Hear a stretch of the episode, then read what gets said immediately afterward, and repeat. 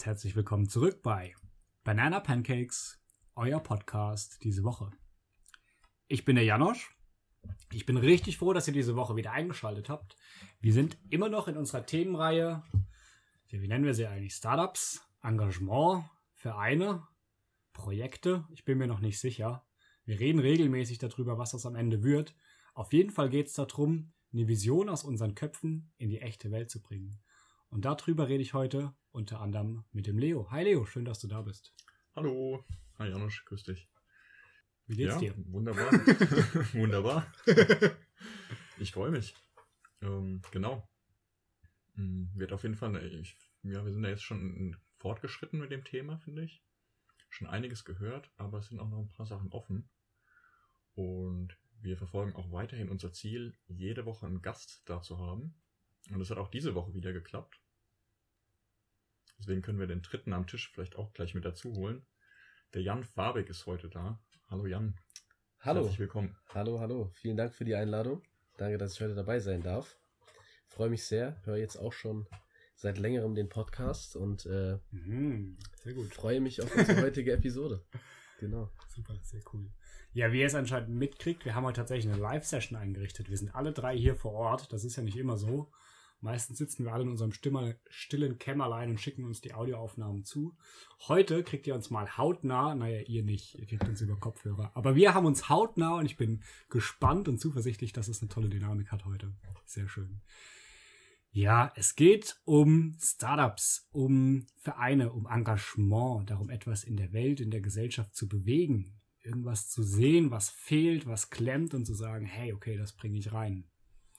Und da haben wir den Jan Fabig geholt, weil der damit einige Erfahrungen hat. Bevor wir da aber drin abtauchen, werden wir eine kleine Vorstellungsrunde machen. Jan, cool, dass du da bist, auch von meiner Seite. Herzlich willkommen bei Banana Pancakes. Magst du mal von dir aus ein paar Worte sagen? Was darf man über dich wissen? Ja, sehr gerne. Ähm, was darf man über mich wissen? Also erstmal so ein bisschen die Basic, Basic Sachen. Ich bin 20 Jahre alt, also wahrscheinlich der mit Abstand jüngste hier in der Runde. Ich bin äh, gar nicht böse gemeint, gar nicht böse gemeint. Bin äh, genau im fünften Semester jetzt, äh, seit einer Woche ins, ins fünfte Semester an der Uni Mainz gekommen. Studiere Wirtschaftswissenschaften im, im Bachelor dort. Und ähm, genau, fühle mich da sehr wohl mit der Studienwahl, was bei mir äh, ja schon was, was Besonderes ist, weil ich vorher eine Lehre begonnen habe vor, vor meinem Studium. Habe ich, äh, ich bin quasi aus, der, aus dem Abitur in eine Fachlehre als Kfz-Mechatroniker, habe die aber relativ schnell abgebrochen, äh, direkt nach der Probezeit und bin dann ins Studium mehr oder weniger reingerutscht, bin aber, wie gesagt, nach wie vor sehr zufrieden mit der Wahl. Und äh, genau, Warum hast du die abgebrochen? Darf ich nachfragen? Also, Ja, klar. Ähm, tatsächlich, also an sich, so Kfz-Mechatroniker, die, die Arbeit hat mir sehr gefallen. Also das, das, das Schrauben, um es mal so, so, so zu bezeichnen, wie so der Slang äh, dazu sagt, das Schrauben hat mir sehr viel Spaß gemacht.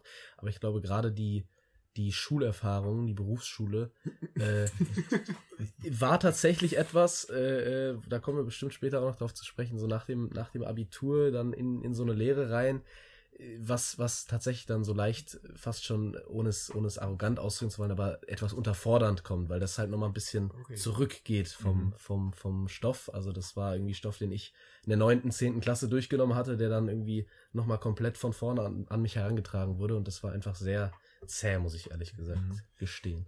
Also die. Erfahrung kann ich so nicht. Also ich war auch auf der Berufsschule, ich habe eine Lehre gemacht zum Koch Ja. und da gab es jede Menge Stoff. Also an jeder Ecke auf dem Pausenhof stand einer und hat den, den Stoff verteilt. Nee, okay, cool. Ja, das, das Genau. kann, ich, kann ich aber insofern nachvollziehen. Mhm. Wo kommst du her? Mhm. So hast du Familie, Geschwister? Was, was bist du für, ein, für einer? Was, was bin ich für einer? Ich, ich komme aus, aus einem ganz kleinen Vorort von Wiesbaden. Mhm. ähm, mit 1500 Einwohnern, also wirklich vom Dorf. Und äh, habe einen, einen elf Jahre älteren Bruder, äh, mit dem ich sehr engen Kontakt habe. Um, Cool. Genau, bin auf dem Dorf aufgewachsen, äh, auf dem Dorf zur Grundschule gegangen und dann äh, später fürs, fürs Abi, äh, beziehungsweise für die, für die weiterführende Schule dann nach Wiesbaden. Immer mit dem Bus eine Dreiviertelstunde in die Stadt gekurvt, durch krass. alle anderen Dörfer durch. Mhm. Und äh, genau, war dann, war dann in Wiesbaden auf der weiterführenden Schule, bevor es mich dann nach Mainz verschlagen hat. Genau. Cool, und dann hast du dich fürs, fürs Studium entschieden. War das dann eine bewusste Entscheidung, sag mal, ähm, Wirtschaft Mhm. interessiert dich, da hast du irgendwie genau gewusst, wo es hingehen soll? Wie Ta- kam's? Ja, tatsächlich, wenn man, wenn man ganz ehrlich ist, war es bei mir so ein, so ein bisschen, äh, wie, wie das Klischee einem so ein bisschen bei, bei Vivi und BWL so vorlegt. Es war einfach so, ich wusste nicht, was ich mache. Dann äh, immatrikuliere ich mich mal in, in die Vivi rein, in die Wirtschaftswissenschaften.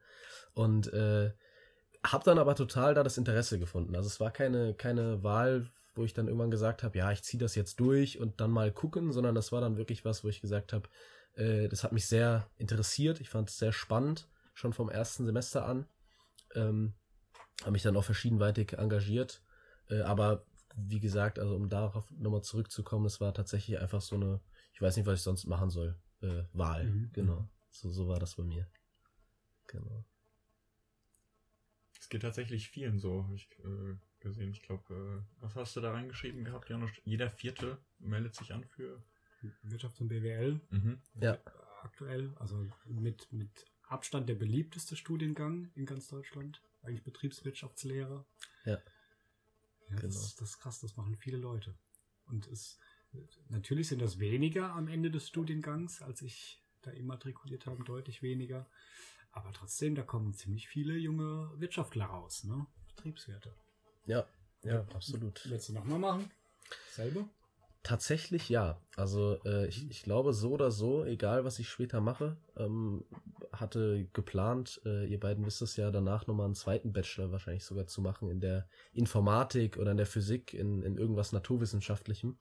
Ähm, aber ich würde so oder so trotzdem nochmal Wirtschaftswissenschaften studieren, weil ich glaube einfach die, die Leute, die man, die ich da kennengelernt habe und, und äh, in was ich so reingerutscht bin, das war sehr wertvoll im, im Nachhinein. Mhm. Genau. Es geht wahrscheinlich auch vielen so, dass man auf so einer Unentschlossenheit her, so, was macht man jetzt, BWL studieren? Und dann äh, kann ich mir schon vorstellen, dass das nicht bei jedem dann auch zu so einer Begeisterung äh, am Ende dann wächst. Ich kenne aber das Ja, Gegenteil. genau, genau, ja, genau, absolut. Ja, und die Leute hast du erwähnt gerade, Mhm. die dann auch eine Rolle gespielt haben. Das haben wir in den letzten Wochen auch schon so ein bisschen auskristallisiert gehabt, dass es für uns beide zumindest auch einen sehr großen ähm, Aspekt gespielt hat, so bei der Überlegung, was macht man eigentlich, womit beschäftigt man sich, ähm, was sind Projekte, die man gerne ähm, ja, begleitet oder ja, ich wollte es jetzt eigentlich nutzen, um so ein bisschen ähm, ins Thema reinzugehen und mal, vielleicht nochmal abzustecken, kurz, ähm, über was wir auch sprechen wollen mit dir heute. Mhm.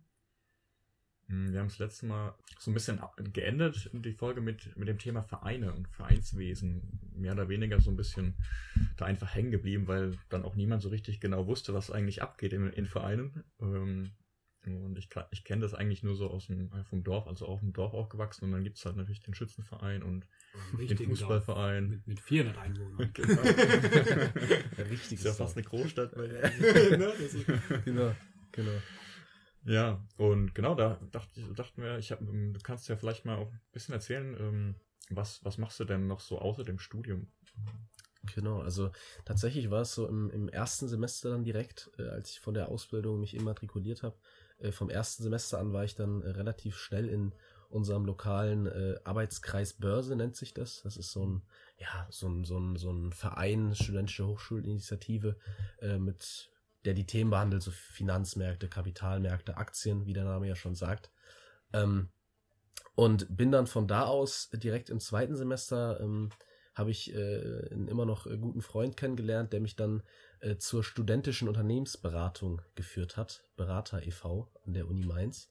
Und äh, da hat es mir dann sogar noch besser gefallen, sodass ich da dann wirklich auch äh, schon ab dem zweiten Semester relativ ähm, aktiv dann mich, mich äh, eingebracht habe, mich beteiligt habe an, an diversen Projekten und dann auch im dritten Semester, als es dann hieß, jetzt die, die Vorstands, die, die alljährliche, alljährliche Vorstands, äh, der alljährliche Vorstandswechsel steht an ähm, und ich dann so ein bisschen äh, am Anfang reingequatscht wurde, aber dann am Ende total zufrieden damit war ins, ins Vorstandsvorsitzendenamt. Und äh, genau, das, das ist so mein, meine Vereinserfahrung bis jetzt. Ja. Wenn es jetzt weder den Arbeitskreis Börse noch den Berater e.V. gegeben hätte, Ja. wärst du auch in den ah, nicht den Prinzessin Lilifee Merchandise Verein, aber vielleicht den Marketingverein der Uni gegangen. Das ist eine sehr gute Frage. Also tatsächlich ist es so, ähm, dass ich mich so oder so sehr wahrscheinlich engagiert hätte, weil ich, weil ich, weil was gesucht habe für auch neben dem Studium, was irgendwie mit meinem Studium sich verknüpfen lässt. Ähm, Ob es dann das Marketing geworden wäre, kann ich gar nicht so direkt sagen. Aber tatsächlich war es auch bei, bei Berater so, dass ich gar nicht äh, diesen Begriff, also als ich zu Berater kam, kannte ich gar nicht diesen Begriff Unternehmensberatung, also den Begriff an sich schon, aber was eine Unternehmensberatung macht und was das für ein Riesenberufsfeld auch für, für BWLer ist, war mir gar nicht so bewusst. Und ich bin dann, wie gesagt, mehr so reingerutscht und, und mehr so einfach, weil ich mich engagieren wollte. Deswegen okay. wahrscheinlich hätte ich mich auch anderweitig darauf, engagiert. Darauf hatte ich abgezielt mit der Frage. Genau. Berater e.V., genau, da ist es ja dann auch äh, eingetragener Verein. Und du bist dann Vorstandsvorsitzender. Richtig, genau. Was, was bedeutet das genau? Also, warum ist das ein Verein und mhm. wie ist das organisiert? Kannst du da vielleicht so ein bisschen Insider, äh, Vereinsinsider? Insider-Informationen. genau. Da muss ich natürlich rechtlich jetzt erstmal nochmal abklären, ob das alles, was ich sage, hier so, so erlaubt ist. Das Nein, Quatsch. wir dann raus. Genau, genau. Sehr gut. Ich bitte darum. Nein, Quatsch. Ähm, ja, also tatsächlich sind, sind die meisten Hochschulinitiativen an, an äh, deutschen Universitäten also Hochschulgruppen, wie der offizielle Begriff ist, ähm, Vereine. Ich glaube, das liegt einfach daran, dass man als Verein in Deutschland ähm, so im Vereinsrecht äh, relativ frei ist, was die, was die Ausgestaltung und, und Gestaltung und Organisation von Events und, und äh, also Social Events, Mitglieder-Events und, und Workshops etc. angeht. Und als Verein eben dieses schöne Tool Mitgliedsbeiträge hat. Das muss ja aber trotzdem gemeinnützig sein. Ne? Das hatten wir letzte Woche mal angesprochen mit David. Der Verein ist so lange ein Verein, wie er der Gemeinnützigkeit dient, also irgendwas der Gesellschaft rüberbringt. Hm. Ist es dann so vertreten, wenn man sagt, ja, okay, wir zahlen alle was in die Kasse und dann fahren wir das Wochenende lang in die Disco? Was ist denn, was ist denn der, der, der gemeinnützige Use Case bei Berater e.V.? Genau, also das ist ein äh, schönes Stichwort, die Gemeinnützigkeit, die, die alljährliche oder all dreijährliche Gemeinnützigkeitsprüfung, ah, okay. äh, die auch nichts vernachlässigen ist im, im Vereinsrecht in Deutschland. Ähm, genau, also als wenn man, wenn man einen Verein gründet, muss man sich einen gemeinnützigen Zweck überlegen, den man verfolgen will. Da gibt es ganz viele verschiedene Zwecke und äh, verschiedene Vereine haben auch verschiedene Zwecke. Und bei Berater ist eben der, der gemeinnützige Gedanke dahinter die, die Weiterbildung der, der Mitglieder. Also Weiterbildung ist da so das Stichwort, was man dann auch tatsächlich richtig eintragen lässt im Finanzamt. Äh, wir sind äh, gemeinnützig mit dem Ziel der Weiterbildung unserer Mitglieder. Und äh, genau das steht so hinter diesem Stichwort Gemeinnützigkeit. Und dementsprechend äh, muss man natürlich auch in dieser eben angesprochenen Prüfung dann nachweisen, alle drei Jahre ist das bei kleineren Vereinen, dass man diesen Zweck auch verfolgt. Also äh, man würde wahrscheinlich etwas Probleme bekommen, wenn man irgendwie von Mitgliedsbeiträgen dann äh, einfach nur ein Wochenende nach New York fliegt, alle Mitglieder zusammen und äh, einfach nur feiert. Oder nur der Vorstand. Oder nur der Vorstand. oder nur der Vorstand. Ja, ja. Ähm, insofern, äh, genau, ist das so ein bisschen durch die Gemeinnützigkeit dann vorgegeben, auch wo man logischerweise dann auch das Geld so investiert, die finanziellen Mittel. Habt ihr da Erfahrung, wie dehnbar ist denn das? Kannst du das einschätzen? Boah, das ist eine sehr gute Frage. Also ich weiß, dass wenn man mal so einen Verein dann auf die Beine gestellt hat und dann so einen Zweck definiert, dass das tatsächlich sehr dehnbar ist. Wir hatten da, mhm. ähm, also ich war da gemeinsam mit, mit unserem Vorstand für Finanzen und Recht war ich äh, tatsächlich vor, vor wenigen Wochen beim Steuerberater. Mhm. Und da haben wir das mal angesprochen, dieses Thema auch. Wie, wie ist das mit unseren Ausgaben? Muss man da genau nachweisen? Äh, 431,77 Euro gingen in die Weiterbildung. Und der hat uns da auch äh, mehr oder weniger gesagt, äh, wenn man sich da unter einer gewissen Summe im, im fünfstelligen Bereich befindet an Ausgaben, dann braucht man eigentlich gar nichts befürchten. Ich finde das, äh, ich finde das spannend mit dem Verein. Ähm, ist auch so wenn man sich das so herleitet nochmal, ähm, kommen quasi viele Menschen zusammen, haben ein gemeinnütziges Ziel, über Beiträge wird dann irgendwie vielleicht auch, äh, werden dann Ressourcen geschaffen, um dann ein bestimmt, also um dann dieses ja, gemeinnützige Ziel eben zu verfolgen und dann, das ist ja so ein bisschen auch das, wo wir jetzt so die letzten Wochen herkommen, äh, Projekte initiieren, äh, was, was irgendwie bewegen, Visionen äh, irgendwie in, in Taten umsetzen, vielleicht äh, in, in wirkliche ja, Projekte zu formen. Das finde ich irgendwie total cool, weil es nochmal so eine, eigentlich für mich in den letzten Wochen eben so jetzt eine neue Perspektive auch noch ist, weil es halt, okay, wir haben viel über Startups geredet und äh, man kann ja mit einem Unternehmen immer irgendwas bewegen, aber dann auch so die Möglichkeit zu haben, einfach ähm, vielen Leuten zusammenzukommen und da quasi einen Verein zu gründen, um, um was Ja. zu bewegen, um ein Projekt ins Leben zu rufen, finde ich, Ja. finde ich ziemlich cool. Wie, ist, wie ist so deine Erfahrung im, im Vereinswesen, wenn es um das Thema, ja, ich sag mal, Bürokratie und Verwaltung und so weiter geht? Du hast vorhin erwähnt, die alljährliche Wahl vom äh, Vorstandsvorsitzenden, das Genau. klingt ja schon sehr ähm, aufwendig, wenn man das jedes Jahr machen muss. Ist es tatsächlich auch. Also da, da, um darauf direkt mal einzugehen, äh, es gibt diese, diese, also in, in der Satzung als Verein muss man eine Mitgliederversammlung oder Mitgliedsversammlung, wie da der offiziell juristische Begriff ist, bin ich mir gerade nicht sicher, aber eine Kurzform MV jedes Jahr abhalten. Und auf dieser MV muss dann auch jedes Jahr der geschäftsführende Vorstand, das sind in der Regel drei, drei ähm, ja, Vorstände, nämlich der Vorstandsvorsitzende, der stellvertretende Vorstandsvorsitzende und in Deutschland braucht es immer einen Vorstand für Finanzen und Recht. Ob dieser Rechtspart auch immer dabei sein muss, bin ich mir gerade nicht sicher, aber Finanzen auf jeden Fall. Das ist im deutschen Recht so geregelt. Und diese drei Vorstände ähm, müssen jedes Jahr auf dieser MV gewählt werden, zusätzlich zu ganz vielen anderen bürokratischen Punkten. Also so eine MV bei Berater dauert äh, tatsächlich so sechs, sieben, acht Stunden. Und alles davon, genau, und alles, alles davon äh, ist, ist Pflichtprogramm. Also das, das äh, ist alles so verpflichtend geregelt. Da muss dann äh, der, der Finanzvorstand, äh, Vorstand Finanzen und Recht heißt er bei uns, muss dann äh, das, das Kassenbuch offenlegen, was, was haben wir ausgegeben, was haben wir eingenommen, muss dann Rechnung drunter ziehen, äh, sind wir im Plus, sind wir im Minus.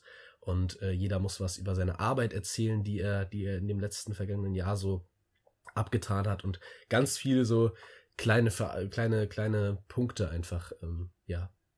Ist das auch alles transparent? Also nach außen hin? Sind diese Sachen quasi, müssen die irgendwo eingetragen werden? Oder ist ver- vereinsinterner und ihr könnt das quasi handeln, wie ihr das möchtet? Ähm, also genau, die, die MV, da bin ich mir sogar gerade gar nicht sicher. Ich glaube, die muss sogar theoretisch öffentlich äh, ausgetragen werden. Also auch, auch vereinsexterne äh, Menschen können daran teilnehmen. Das ist nichts Vereinsexklusives. Äh. Und grundsätzlich äh, gibt es eben diese auch eben schon angesprochene Gemeinnützigkeitsprüfung, wo, wo man dann äh, sehr viele, viele Daten und, und vor allem natürlich im finanziellen Sinne Daten an, an das Finanzamt weitergeben muss. Aber sonst gibt es jetzt, soweit ich zumindest weiß, äh, keine großen Zwänge irgendwie öffentlich, äh, äh, wie es jetzt bei einer GmbH oder einer AG üblich ist, irgendwelche welche Anlagen etc. Äh, an die Öffentlichkeit rauszugeben. Bestimmt auch dann erst, wenn man eine bestimmte Schwelle erreicht hat. Ich, ihr hattet ja letzte, letzte Woche da äh, zum Beispiel Bitkom e.V. mal als großes Thema und das ist natürlich ein Verein in ganz anderen Dimensionen. Da hat man dann bestimmt vereinsrechtlich auch nochmal andere Auflagen. Aber bei so kleinen Hochschulgruppen ist das, äh, soweit ich weiß, kein, kein Pflichtpunkt, dass man da irgendwas öffentlich machen muss. Genau. Mhm. Wie viele Leute braucht man, um einen Verein zu gründen? Also Vorstand, stellvertretender Vorstand, Finanz und Recht, dann schon mal mindestens drei oder können da noch mehr dazu? Genau, äh, das ist eine Zahl, die sich sehr witzig anhört, weil es einfach so äh, völlig zufällig gewählt erscheint. Und zwar sind es sieben. Okay. Macht Punkt. nee, keine Ahnung. Sieben, okay. Sieben, so, Punkt. Also ich finde es auch immer so witzig, weil Es müssen mehr Mitglieder als Vorstände sein, vielleicht. das, das kann sogar, das ist vielleicht sogar eine plausible Erklärung, stimmt, Damit dass man die sich sagt, nicht selbst wählen können, immer wieder. das, Hm. guck mal einer an. Das, halt- We- Weiß ich Ja, und nicht. damit damit es Ja, keinen aber- Gleichstand geben kann, sind es auch nicht sechs. Ja, total. Ja, ja, stimmt. Guck mal einer an. Hast mir direkt äh, den größten Mythos genommen, den ich so im Vereinsrecht immer kannte. Aber das ist wahrscheinlich sogar die Erklärung dahinter. Richtig. Ja. Also sieben, sieben müssen es sein. Jetzt hast du ein Dreivierteljahr knapp die Chance, dieses Vereinsrecht in Deutschland kennenzulernen. Was würdest du ändern? Was ist richtig dumm? Was macht in deinen Augen überhaupt keinen Sinn, dass das noch so gemacht wird? Tatsächlich äh, ist es, glaube ich, einfach die Bürokratie, um auch da wieder das Buzzword Mhm. zu verwenden. Also egal, ob es jetzt diese, diese MV ist, dieses äh, Bürokratiemonster, wo wirklich auch äh, unsere, unsere, also wo wir wirklich auch Zeit sehr viel verwenden müssen, um die auf die Beine zu stellen und die ganzen, die Präsentation vorzubereiten mit diesen ganzen Punkten, die am Ende des Tages, wenn man ehrlich ist, äh, die wenigsten interessiert, interessieren. Glaube, ich habe welche schlafen sehen. Ja. Ja, so sieht's aus, so ungefähr. Also ob wir da 433 Euro für Weiterbildung ausgegeben haben oder ob es dann 432,67 sind, äh, interessieren, glaube ich, herzlich wenige Leute. Ähm, und auch Gemeinnützigkeitsprüfung. Also ich denke, das, das hat alles irgendwo seinen Sinn. Ich bin da, bin da kein Freund davon, wie es oft so getan wird, dass immer die Bürokratie und äh, so, so, so komplett gebasht wird. Ich denke, das hat alles im Ursprung seinen Sinn, dass man, dass man da in Deutschland einfach sehr, sehr auf Nummer sicher geht in allen möglichen Belangen, aber ich glaube, die kann auch oft sehr bremsen. Also, äh, genau, ich bin da immer so vorsichtig, so direkt an der Bashing-Kanone und ganz schlimm und alles abbauen und so weiter. Aber es ist, man könnte da einiges erleichtern, bin ich mir sicher. Ist es wenigstens digital weitgehend? Ja, tatsächlich, doch, Okay, das, cool. das tatsächlich. Also die, zum Beispiel die Gemeinnützigkeitsprüfung kann man mittlerweile auch über Elster machen. Das ist Mhm. äh, Ah, ja. bekannte, bekannte Formular. Ähm, Grüße und Dank an David Kregler an der Stelle. Sehr gut passiert, ja. Ja, das, ich finde das auch nach wie vor sehr faszinierend, den Begriff Elster so geschickt zu wählen. Also da, da, ohne, ohne da, da böse klingen zu wollen, aber tatsächlich so viel Humor hätte ich jetzt äh, dem, dem deutschen Finanzamt oder den, den Entwicklern da gar nicht, gar nicht zugemaßt. Aber das ist ja wirklich die diebische Elster. Äh, das äh, wirklich eine, eine Meisterleistung, rhetorisch. Ja, und es ist dann aber doch ähm, auf der anderen Seite auch wieder einfach, ähm, sich ein bisschen was zurückzuholen. Ne? Richtig, richtig. Ganz genau. Ganz Nest hochklettern. Genau. Okay. Wie ist es mit dir? Warst du mal im Verein, Leo? Ich war ein Sportverein so in der, Ah. in der Kindheit, mal so ein Tischtennisverein Tischtennis, oder ne? TTC Dahn Fußballverein. waren wir doch. Genau. mal, ne? Ja. Judo, also echt wirklich nur Sport, glaube ich, bisher. Fällt mir jetzt ansonsten nichts ein. Ah ne, ich bin tatsächlich im deutschen Hängkleiderverein. Aha. Verband? Hängkleider? Ist das wie Paragliden? Paragliding, genau. Okay, spannend. Äh, nee, oh nee, nicht Häng Hängkleider. Doch, heißt der Hängkleider? Oh. Siehst du, so gut bin ich da engagiert in dem Verein. Oder heißt der Hank? Leider? Nee. Hank leider. Ja, okay. Aber du bist jetzt nicht Vorstandsvorsitzender. nee, genau, Okay. ich bin da einfach nur Mitglied. Damit ich, damit ich meinen Mitgliedsbeitrag zahle und dann ähm, ist der Verein ähm, eben zuständig für, managt halt eben dieses ganze wahrscheinlich auch wieder bürokratische Verwaltungsmonster mit Flugplätze zu organisieren für die Mitglieder und Wo darf man? wo darf man fliegen, Sicher Sicherheiten, Bergrettungen und all diese Sachen, Mhm. Versicherungen. Von daher ist es einfach ein, äh, aus der Hinsicht für mich einfach ein super Service, sage ich mal, als Nutzer von dem oder als Von aus, Angebot, von dem von dem Sport, genau. ja. Ansonsten, nee. Noch nie so in Berührung gekommen, wirklich mit diesem Vereinswesen, so dieses Wählen äh, von dem Vorstand, so nah wie ihr da jetzt dran seid. Finde ich auf jeden Fall, ich, deswegen finde ich das auch so spannend. Vielleicht bin ich deswegen so ein bisschen neugierig. Ne? Wenn wir uns jetzt so umgucken in Deutschland, was für einen Verein würden wir gründen, der irgendwas bringt? Wir haben so von Engagement, ist ja unsere Reihe. Wir gründen jetzt einen Verein. Wir müssen heute Abend einen Verein gründen. Wir haben eine Wette abgeschlossen mit irgendjemand anderem, wem auch immer, und wir gründen einen Verein. Was wäre das? Was denkt ihr, was fehlt denn aktuell? Wo, wo kann man was machen? Was wäre eine gute Idee? Also ich glaube, so aus der Kalten jetzt eine Idee, so direkt, dass ich sage, das muss es sein, hat, hätte ich jetzt nicht, aber was, was ich immer sehr spannend fand äh, oder, oder finde und, und wichtig finde, ist, dass man wirklich guckt, egal was es wird, dass man ein, ein möglichst interdisziplinäres, äh, diverses, äh, diverse Mitgliedschaft irgendwie erreicht. Also dass man nicht äh, sagt, wir spezialisieren uns nur hierauf oder nur darauf, sondern ich glaube, so Vereine, die wirklich ein ganz diverses Publikum anziehen, wie es üblicherweise ja auch Sportvereine sehr oft sind. Mhm. Ich glaube, sowas ist wirklich am, also fände ich zumindest am spannendsten. Irgendwas, was die Leute so zusammenbringt. Ich glaube, das ist auch so ein, so ein großer, wichtiger Punkt bei Sportvereinen, dass du äh, irgendwie Leute aus allen, äh, allen möglichen äh, Herkunfts, äh, also, her, also Herkünfte einfach äh, ganz viele verbindest und egal ob sozial oder, oder auch äh, nationale Herkunft, ich weiß es nicht. Kulturell. Kulturelle Herkunft. Es ist ja, es ist ja im Grunde genommen ein gesamtgesellschaftliches Engagement, so ein Verein. Da macht es ja total Sinn, wenn die Gesamtgesellschaft auch ein bisschen ähm, abgebildet wird in dem Ding. Ansonsten ist die Frage, wie gut die, dieser Verein seinen Zweck erfüllt. Aber es treffen sich ja trotzdem eher so tendenziell Peers, je nach, je nach Verein. Ja. Wie denn das? Ich war im Fußballverein, da gab es natürlich nur Männer. Aber das wäre wahrscheinlich ein tolleres Vereinswesen, eine tollere Kultur geworden mit ein paar Frauen drin, könnte ich mir vorstellen. Mhm. Kann man nicht umsetzen, leider wahrscheinlich, aber. Da bei uns auf dem Dorf, da war das auch schwierig. Die, die sind alle schon im Reitverein gewesen. Ah, ja. Das war alles noch ein bisschen, wie sagt man, vielleicht traditioneller, konservativer. Ja. So, ja. Aber ich finde es schön, was du sagst, so das äh, Zusammenbringen von Menschen. Das war auch, also ist mir auch so in den Kopf gestiegen, als du jetzt die Frage ges- gestellt hast, ja noch so, was, was fehlt. So, ich glaube, es ist natürlich auch schon die Grundintention vom Verein, weshalb es dann natürlich irgendwie so Also- schwierig wird, so, aber Einen Verein Mhm. gründen, der die Belegschaften der anderen Vereine so durchmischt. Oh ja, Genau. oh ja. So ein Dachverband ohne Zweck. So, so ein Dachverband der deutschen Vereine. Genau. Das ist doch eine gute Idee. Gibt es das nicht? Dachverband der Vereine? Bestimmt ein, wahrscheinlich schon. ja, Wahrscheinlich. gibt bestimmt irgendwas. Die Also egal ob jetzt studentische Unternehmensberatung, Berater oder AKB, da gibt's immer Dachverbände, die heißen dann Bundesverband deutscher Startups, Bundesverband deutscher Unternehmensberatung. Da gibt's bestimmt einen Bundesverband deutscher Verbände, kann ich mir bestimmt vorstellen. Gut vorstellen. Aber warum? Was bringt denn das, eurer Erfahrung nach? Ein diverses Team zu haben, eine diverse Gruppe zu haben, was ist daran besser?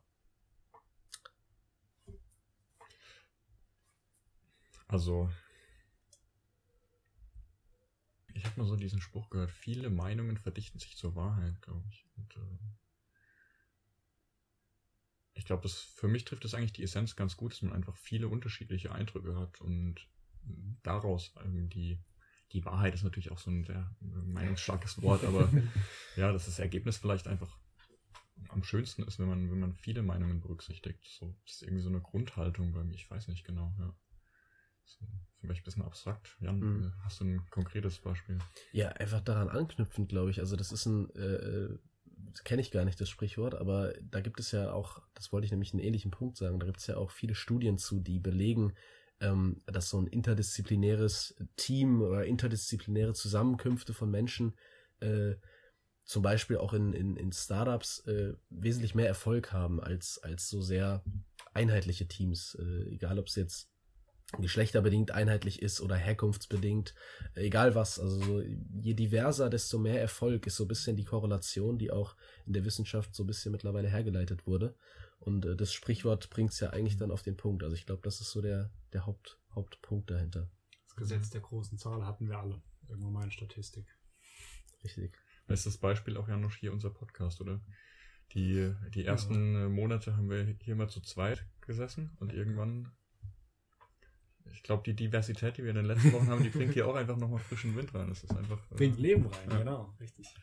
Ja, es ist einfach erfrischend. Andere Meinungen, andere, andere Ansichten. Gerade wenn man jemanden lange kennt, man weiß genau, was der sagen wird, wenn ich dem dies und das erzähle. Und wenn ich dann nur mit dem, mit dieser Person diesen Verein hätte, da passiert nicht viel. Der ist total statisch, sag ich mal. Mhm. Weil immer dieselben Sachen passieren, auf die die zwei Personen seit langem eingespielt sind. Und dann kommt auf einmal jemand und der sieht die Welt ganz anders und hat eine ganz andere Vorstellung Mhm. und sagt dann auf einmal das, was man nicht erwartet. Und das stößt ja total den Gedankenprozess an. Und das geht natürlich nur mit diversen Teams, die unterschiedliche Eigenschaften haben, unterschiedliche Persönlichkeitsmerkmale. Herkunft, Alter. Da gibt's, da gibt's dieses schöne, natürlich auch sehr radikale, aber, aber trotzdem irgendwie im Kern wahre Zitat von, ich glaube Churchill. Da bin ich, will ich jetzt nicht die Hand für ins Feuer legen, der, glaube ich, mal gesagt hat, äh, sinngemäß, wenn, wenn zwei Menschen immer einer gleichen Meinung sind, ist einer von ihnen überflüssig.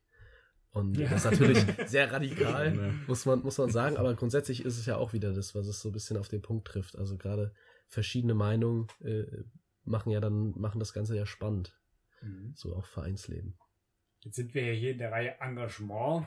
Es geht um Vereine, Engagement, Projekte, Startups, Unternehmen gründen. Ich habe da in unser Skript so eine Frage aufgeschrieben, die haben wir vorhin auch schon mal gelesen. Ich stelle sie jetzt mal in die Runde. Wäre es nicht verträglicher, Sportvereine zu gründen anstatt Unternehmen? Wir haben jetzt hier einen Startup-Unternehmer und einen Vorstandsvorsitzenden eines Vereins. Jetzt bin ich mal gespannt. Jetzt, jetzt kommen wir hier in die Diskussion. Ja. Ich finde es auf jeden Fall eine sehr, eine sehr spannende Frage oder eine spannende Idee, die man mal so ein bisschen sich ähm, durch den Kopf gehen lassen kann. Was mir da, als ich das gelesen habe, oder jetzt wo du sagst, so durch den Kopf geht, es, ich, vielleicht schweife ich mal kurz ein bisschen ab. Da gibt es diese Gründungsstory von der Gorillas, ähm, die, diese Quick Commerce, äh, wie sagt man, ne? Die kennt wahrscheinlich mittlerweile jeder, die dir das Essen in zehn Minuten zur Haustür bringen. Und ich habe meine mal, ich glaube, das war ein Podcast auch bei OMR mal den, den Gründer zugehört und das ist ein bisschen die Philosophie, die die damals hatten, als das Unternehmen entstanden ist, war so dies, ähm, das Feeling aufzubauen von so einem, von so einer, ähm, von so einem Locker Room, ähm, hat er das genannt, wie man mhm. das vielleicht aus dem Sportverein eben kennt, so dieser Mannschaftszusammenhalt, ähm, den eben so ein bisschen mitzu mitzunehmen in diese, in diese Warehouses, wo die dann eben äh, total flott und, und, und engagiert die, die Sachen schnell einpacken und dann mit dem Rad losdüsen.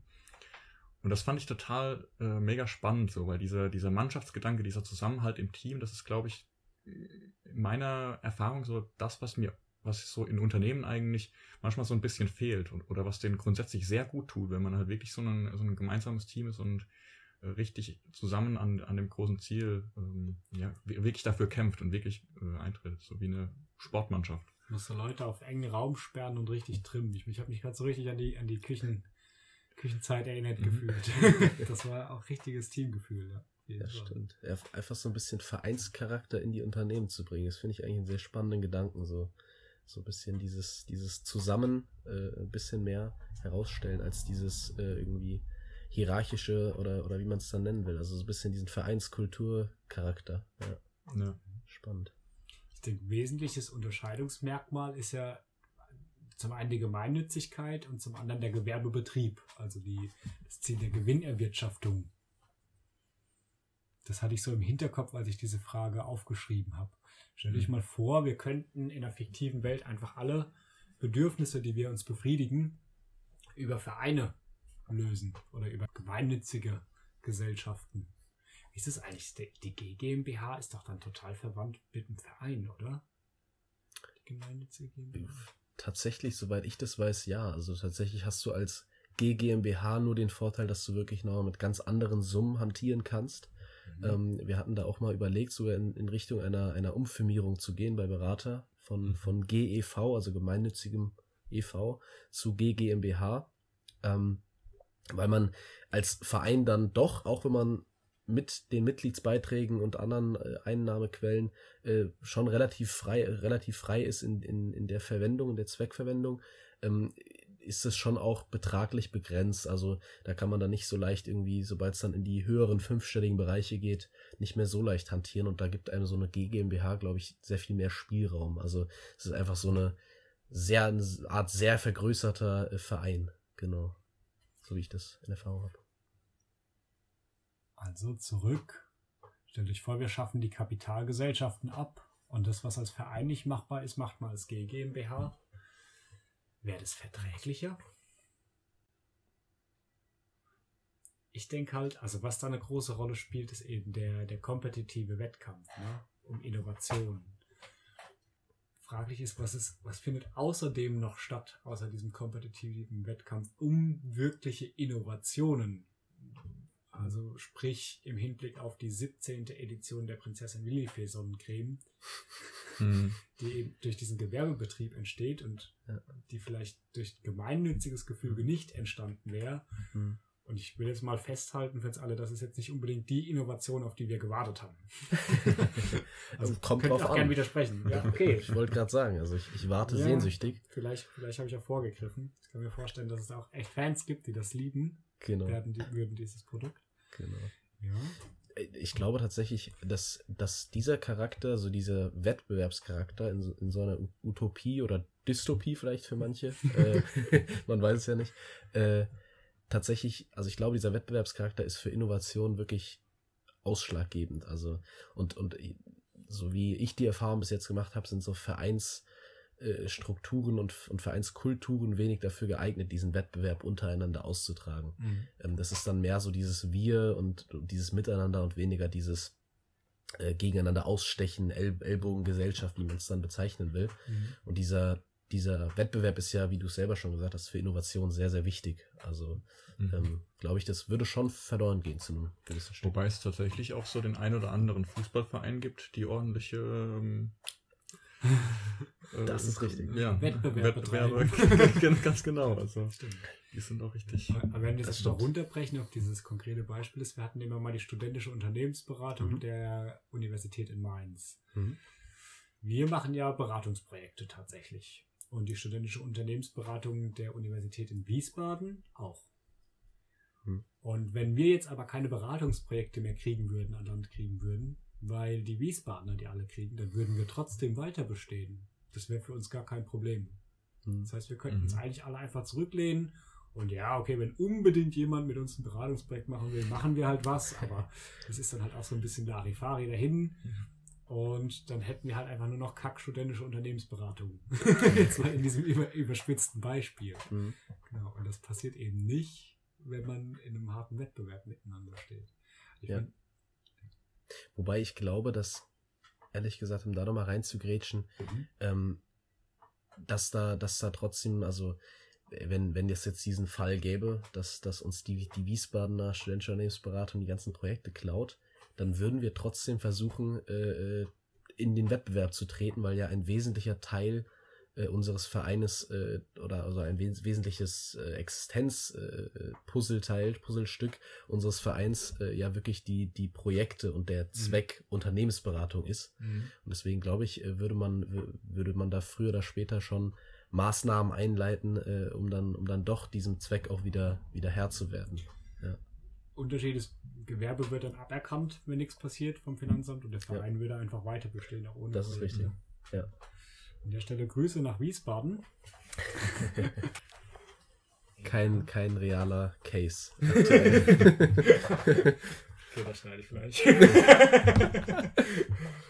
Ja, jetzt gehen wir schon so ein bisschen in die Richtung Startups. Da gibt's auch, ich habe äh, von einer anderen Initiative noch gehört, wo du dich auch engagierst. Da können wir vielleicht ähm, gerne gleich nochmal drüber reden. Ich würde äh, allerdings anbieten, äh, eine kurze Pause einzulegen, wenn ihr nichts dagegen habt. Mhm. Gerne. Kann ich mal ganz kurz wohin und wir können uns hier nochmal ein bisschen ausschütteln. Locker, machen wir. Machen wir. Wunderbar. Dann bis gleich. Das gleiche, Lieben. Muss ich dazu setzen? Ich habe ein bisschen Hunger. Nur sagen. Snacks. Ich glaube, ich würde mir noch was Richtiges machen.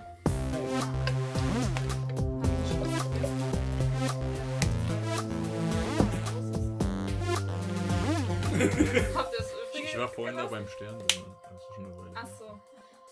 Stern ist hier. Ja, Ja, ja. Ja, genau hier die Straße. davon.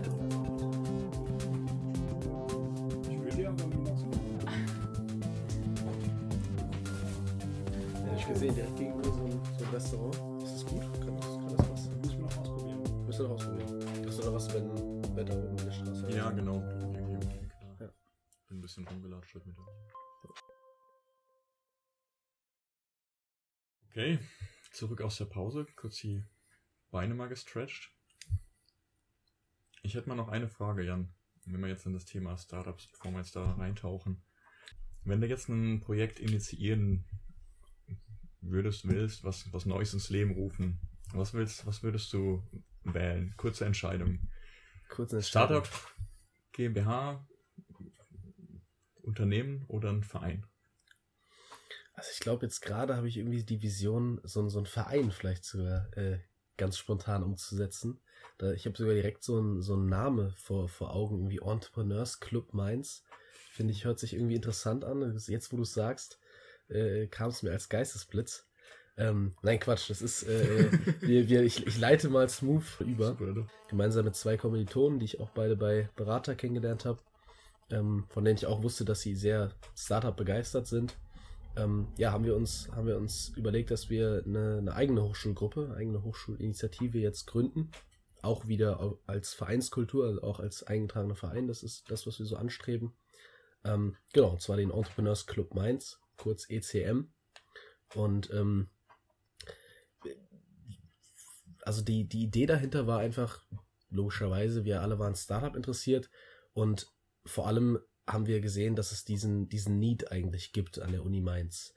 Ziemlich, eigentlich ziemlich jede andere Uni in Deutschland hat so einen Verein zum Thema Startups, Entrepreneurship, Unternehmertum, ähm, bis auf, bis auf die JGU, die, die Uni Mainz. Und ähm, das, ja, wollten wir oder sind wir gerade dabei zu, zu beseitigen, dieses Manko. Und äh, genau, sind da gerade dabei, den Verein aufzubauen, mit wirklich der Vision, äh, nicht nur Workshops und so ein normales Vereinsleben irgendwie aufzubauen, sondern auch wirklich äh, potenzielle angehende Gründer aus der Wissenschaft zu unterstützen, ähm, mit Netzwerk, mit Workshops, mit verschiedensten, äh, durch verschiedenste, ja, mit verschiedensten Möglichkeiten, verschiedensten Programmen und Formaten ähm, und dann wirklich von, von der Ideenfindung bis zur wirklichen Innovation, bis zur Gründung ähm, alle da abzuholen und, und zu Mhm. begleiten. Genau. Sehr cool. Das ist ähm, eine sehr gute Initiative. Ähm, kann, ich, äh, kann ich nur ähm, für gut heißen, sag ich mal. Ähm, genau, wir haben da ja letzte Woche, vor zwei Wochen mit dem äh, David Kriegler, haben wir vorhin schon kurz erwähnt, drüber gesprochen, vom Bitkom. Mhm. Vielleicht können wir dich ja mit dem connecten. Die äh, unterstützen auch ganz fleißig diese, mh, wir haben da gesprochen über diese Gründungszentren. Das Mhm. geht wahrscheinlich dann in, in diese Richtung. Ja, exakt. Also gerade gerade an, an anderen äh, Universitäten, wir haben da natürlich auch schon mal unser Netzwerk so ein bisschen, unsere, unsere Fühler ein bisschen ausgestreckt in, in Richtung anderer Universitäten, gerade jetzt hier auch im Rhein-Main-Gebiet, Uni Frankfurt, Frankfurt School, ähm, Darmstadt etc. Ähm, andere Vereine haben da mehr sogar fast schon den Fokus, so eine klassische Vereinskultur zu haben, dass man irgendwie zusammen ähm, einfach so, also irgendwie als Interessensgruppe zusammentrifft. Und bei uns ist es auch so, dass wir natürlich diese klassische Vereinskultur leben wollen und dass man Leute zusammenbringt, die irgendwie dieses Interesse an Entrepreneurship, an Startups eint. Aber wir haben halt auch wirklich, oder wir, wir nehmen uns vor, wirklich als Fokus auch tatsächlich Gründer zu unterstützen. Also gerade BioNTech ist da so das Aushängeschild von, von Mainz und Umgebung äh, irgendwie. Ähm, die, die, das Biotech-Unternehmen jetzt seit, seit 2020 vor allem, was so durch die Decke gegangen ist. Und ähm, das war so der Beginn von, gerade an der Uni Mainz, ähm, ja, von so einem, von so einem Umdenken in Richtung auch Entrepreneurship. Wie kann man das auch fördern? Da sind auch einige Fördersummen jetzt mittlerweile ähm, akquiriert worden in Richtung Entrepreneurship, die die Uni da auch vergibt.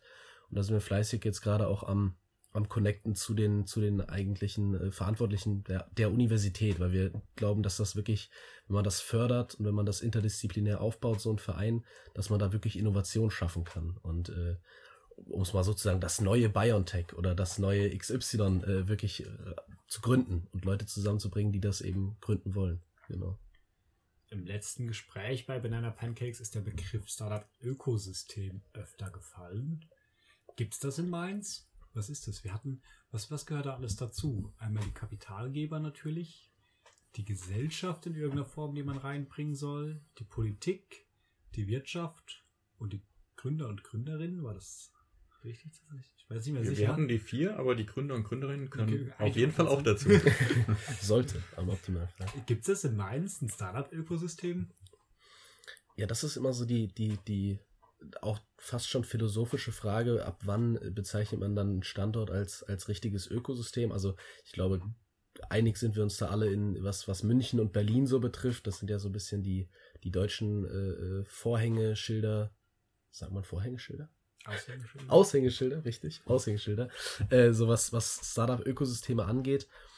Aber grundsätzlich bin ich, bin ich der Überzeugung, dass du, dass du in Deutschland überall ein Startup gründen kannst. Also, dass es da wirklich weniger auf den Standort ankommt, wenn du wirklich eine gute Idee hast und äh, vielleicht auch schon ein Team dahinter, dass du, äh, dass es da nicht drauf ankommt, dass du in München äh, direkt neben dem äh, äh, 200 Millionen Euro VC-Fonds sitzt, der dir dann irgendwie, äh, mit dem du dann ein viel besseres Netzwerk hast, sondern ich glaube, da geht es wirklich um die Idee, um die Teams dahinter. Mhm. Und äh, alles weitere ist, denke ich, von überall in Deutschland äh, und auch generell, also an jedem Standort möglich. Aber natürlich gibt es auch Synergieeffekte oder Vorteile an, an bestimmten Standorten, wie jetzt Berlin oder München.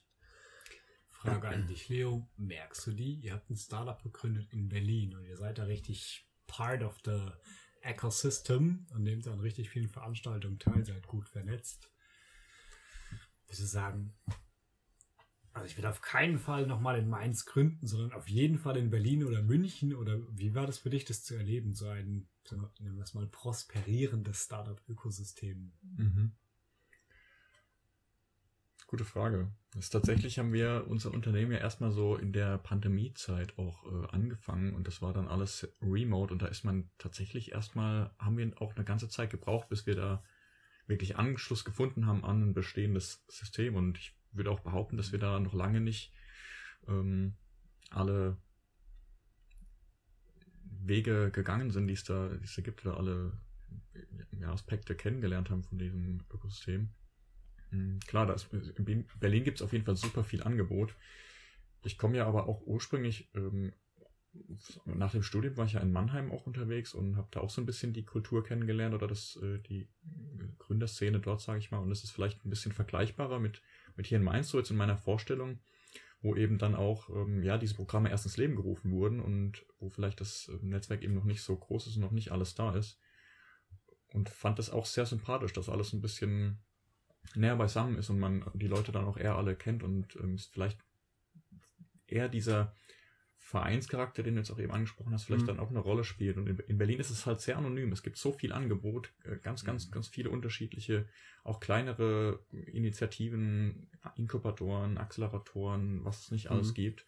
Und es ist natürlich super, die Möglichkeit zu haben, ist aber auch ganz schön schwierig, da sich eben so durchzukämpfen durch diesen, ja. diese Masse an, an Angebot. Okay das ist total spannend. Also das, das jetzt mal, wenn ich da mal reingrätschen darf. Also es war, ist so das erste Mal, dass ich das so, so höre von jemandem, der das auch wirklich vor Ort mal, mal erlebt hat. Ähm, und eigentlich ist es ja total intuitiv, dass man sagt, irgendwie äh, München und Berlin, das ist schon fast zu groß, um es mal so zu sagen. Es ist ja ein riesen Dschungel an Startups und Inkubatoren und Acceleratoren und VC-Fonds. Ähm, ja, dass das so fast schon in so eine andere Richtung dann umschlägt, dass es dann so viel ist, dass es wieder anonym wird. Das, das finde ich tatsächlich sehr interessant. Unternehmensberatung, um dich durch Startup-Ökosystem so zu navigieren. ja, so fühlt sich das an, ganz genau. Okay. Sehr, sehr spannend. Was, was hatte ich denn, ähm, um nochmal so einen Schritt äh, vielleicht nochmal kurz zurückzugehen, was, was hatte ich denn so in dieses Thema ähm, so reingebracht, Startups? Was begeistert dich denn daran? Also ich, ich fand schon eigentlich schon immer diesen, diesen Begriff der, der Selbstständigkeit oder, oder dieses, ja, die, die, diese Selbstständigkeit einfach immer. Mir war das immer wichtig, selbstständig zu sein. Und ähm, das war immer so das Erste, was ich mit Startups verbunden habe, dass man, dass man selber Dinge anpackt, dass man selber Dinge macht ähm, und eben eben selber eine Idee verfolgt, eine Vision verfolgt, was es dann letzten Endes ist. Ähm, und ich glaube, das war so der, der Punkt, der mein Interesse so erstmals so in die Richtung gelenkt hat. Einmal kann ich mich da total anschließen. Selbstständig zu arbeiten, selbstständig eine Vision zu verfolgen, das reizt mich viel, viel mehr, als in irgendeinen Workflow eingebaut zu werden, einen bestimmten Prozess abzuarbeiten, immer und immer wieder. Ein Startup ist unglaublich flexibel. Da passieren ständig andere Dinge, mit denen man nicht rechnet. Man muss sich ja. ständig neu überlegen, wo man hingeht. Ständig kommt man in die Situation, wo man sagt, ach, Mist, alles, was wir letzte Woche gemacht haben, war dumm. Und wir müssen von ja. vorne anfangen und in eine andere Richtung gehen. Das finde ich super, super reizvoll, ähm, nicht so viele wiederholende Prozesse zu machen. Aber grundsätzlich auch die Rolle, die Startups spielen für unsere Gesellschaft, in unserem Fortschritt, unserem technologischen, aber auch sonstigen, ähm, finde ich mega spannend. Also wenn ich jetzt mhm. mal, ich möchte jetzt keine, da gar nicht konkret auf Beispiele eingehen, aber es gibt super viele riesige alte Unternehmen, die, wenn man die heute gründen würde, gar nicht mehr erfolgreich wären. Ja. So, und die werden natürlich im Laufe der Zeit durch Unternehmen abgelöst, die sich heutzutage gründen. Also diese Disruption, sagt man ja auch. Und daran teilzunehmen und die zu gestalten, das hat für mich so ein, das kitzelt mich ein bisschen, das juckt mich ein bisschen. Das ist aber so, muss ich sagen, ich habe noch nie ein Startup gegründet. Aber deswegen habe ich ein großes Interesse dafür und unterhalte mich so gerne in dem Podcast über das Thema. Ähm, ja. Was nicht ist, kann ja aber noch werden. Vielleicht komme ich darauf nochmal zurück im Laufe dieses Gesprächs gleich. Guter was, Teaser. Was hat dich gecatcht? Wirklich eine gute Frage. Ich, ich, ihr habt alles gesagt.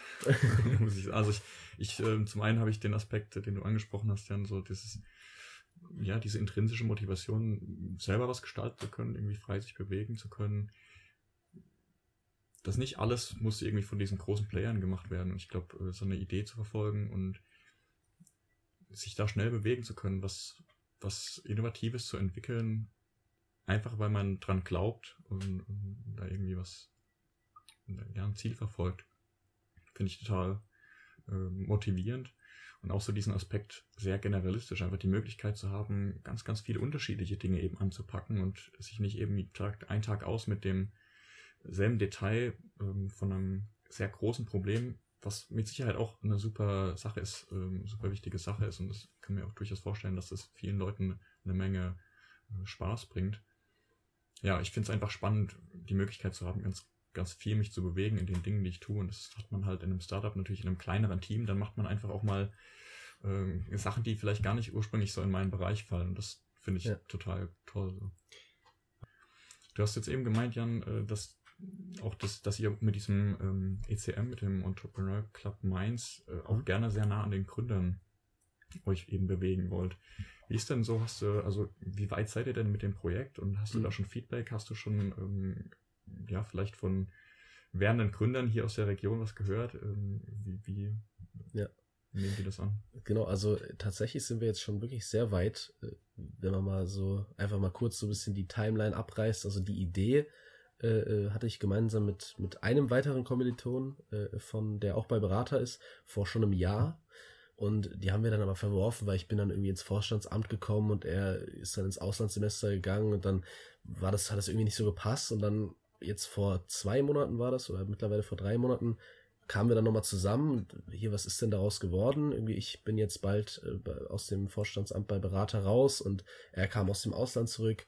Äh, wie wären das? Und dann haben wir so erstmal so ein bisschen rumgesponnen und dann wurde es immer konkreter und sind dann direkt auf den dritten Mitgründer, den ich eben schon erwähnt hatte, zugegangen, weil wir wussten, der auch sehr, sehr engagiert ist in, in der Szene und äh, auch nochmal einen anderen Studiengang als, als wir mit ins Boot bringt, also gerade Stichwort Interdisziplinarität.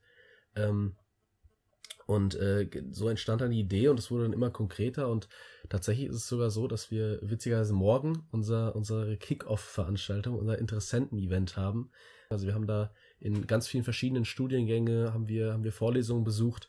Über Instagram-Kanäle von verschiedensten Fachschaften haben wir geworben, äh, von großen Vereinen, von kleinen Vereinen. Also wir haben da versucht, wirklich uns breit aufzustellen.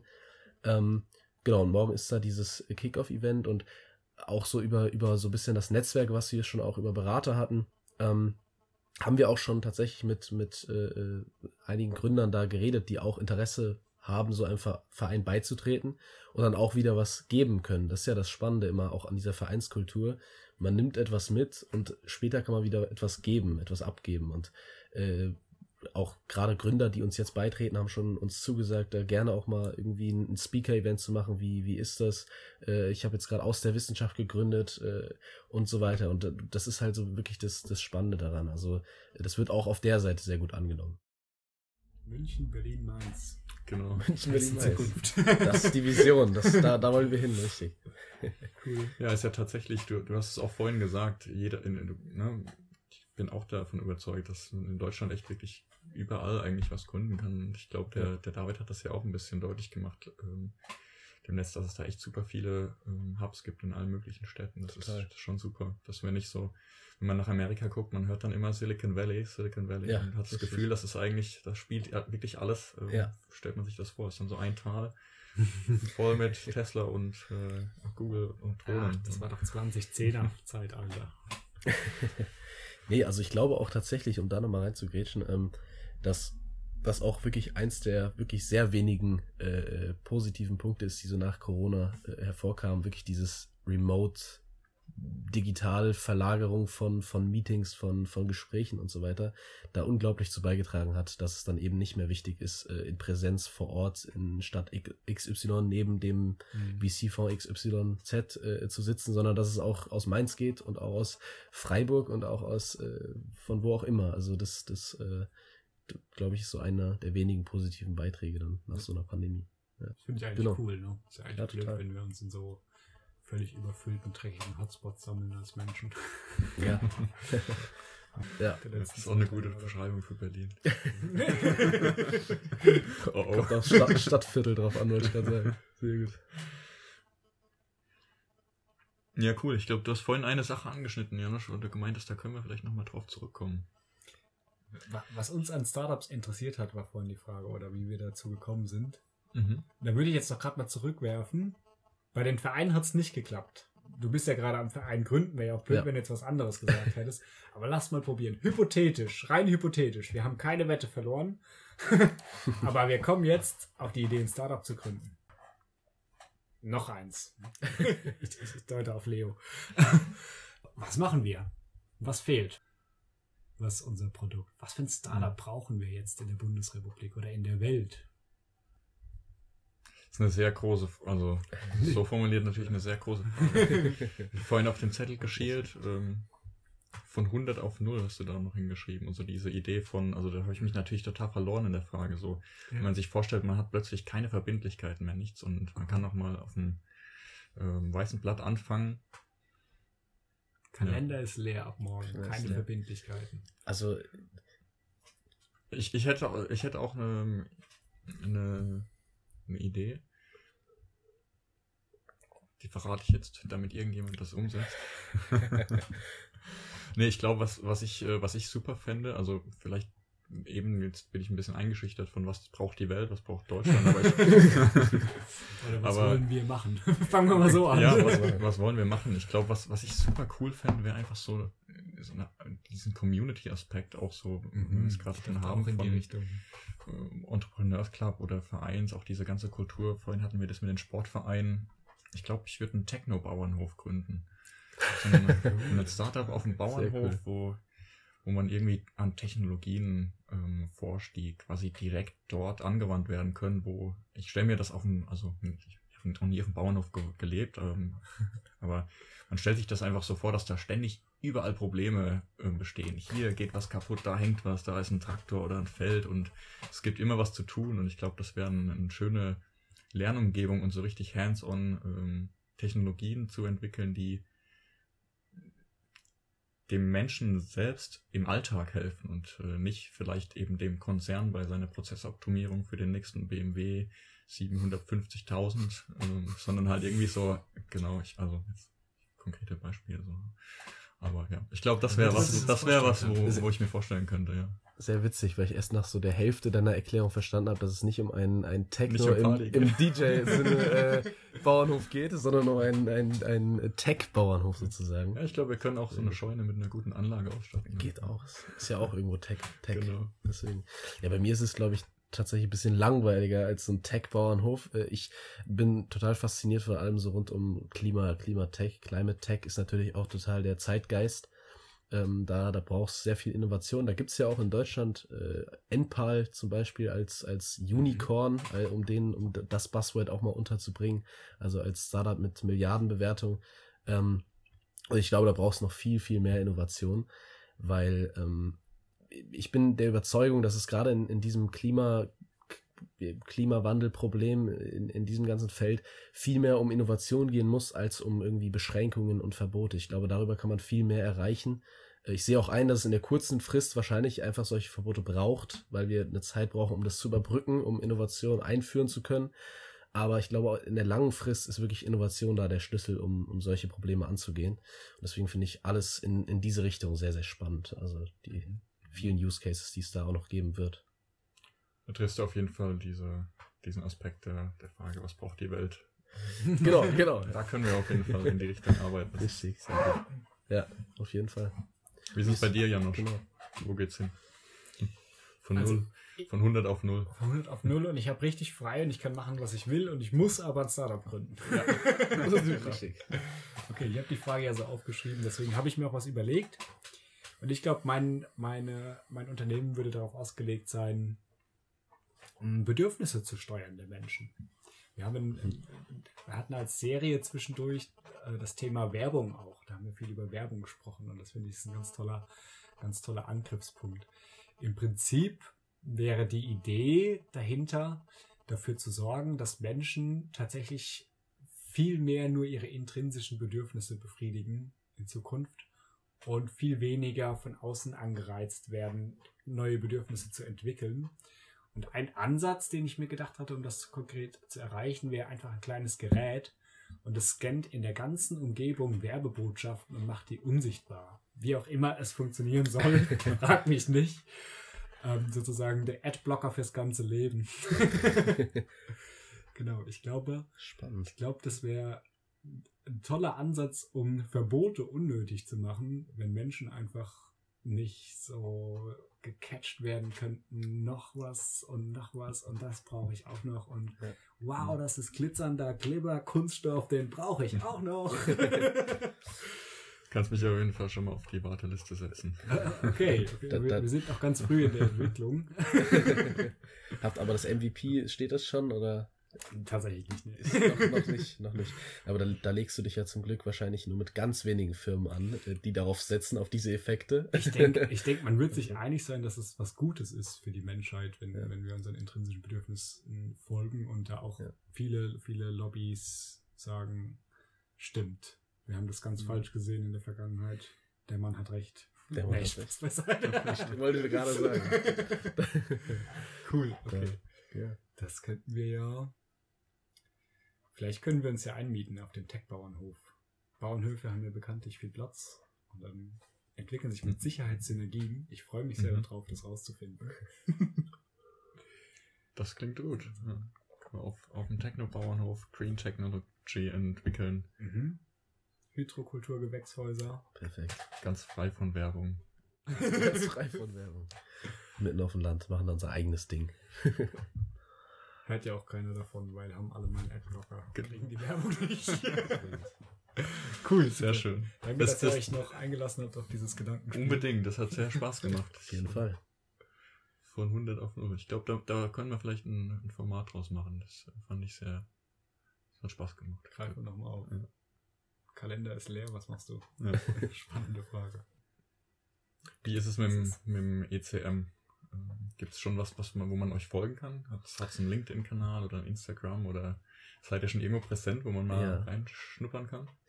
Ja, also äh, äh, tatsächlich äh, Instagram und auch, auch die Domain im Internet haben wir jetzt alles schon gesichert tatsächlich. Da läuft jetzt noch nicht so viel. Das sind dann alles äh, Sachen, um mal bei dem MVP-Begriff zu, zu bleiben, die dann über unser MVP hinausschießen. Das, das MVP war jetzt erstmal ähm, wirklich den Verein aufzubauen, Mitglieder mal zu akquirieren mal zu gucken, gibt es das Interesse an der Uni?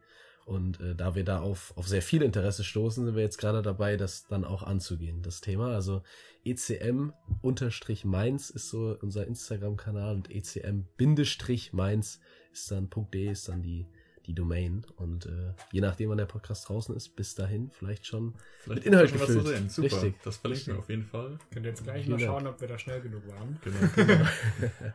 Okay, sehr schön. Schön. Das hat sehr viel Spaß gemacht ähm, an der Stelle. Vielleicht ähm, kommen wir so langsam hier zum Ende. Jan, ähm, ich glaube, wir haben zu danken. Es war ein sehr angenehmes Gespräch. Vielen Dank für deinen Input und deine Meinung, deine Ein- Ansichten. Ja, vielen Dank für die Einladung. Es hat mir sehr viel Spaß gemacht. Super, beiden. Super. Danke von meiner Seite, dass ihr beide mich besucht habt hier in Mainz. Richtig schön, mal wieder live aufzunehmen. Danke für das, was ihr mitgebracht habt, mitmoderiert habt. Und ähm, Tschüss. Tschüss. Und tschüss. Und tschüss. und ciao. Ich hätte auch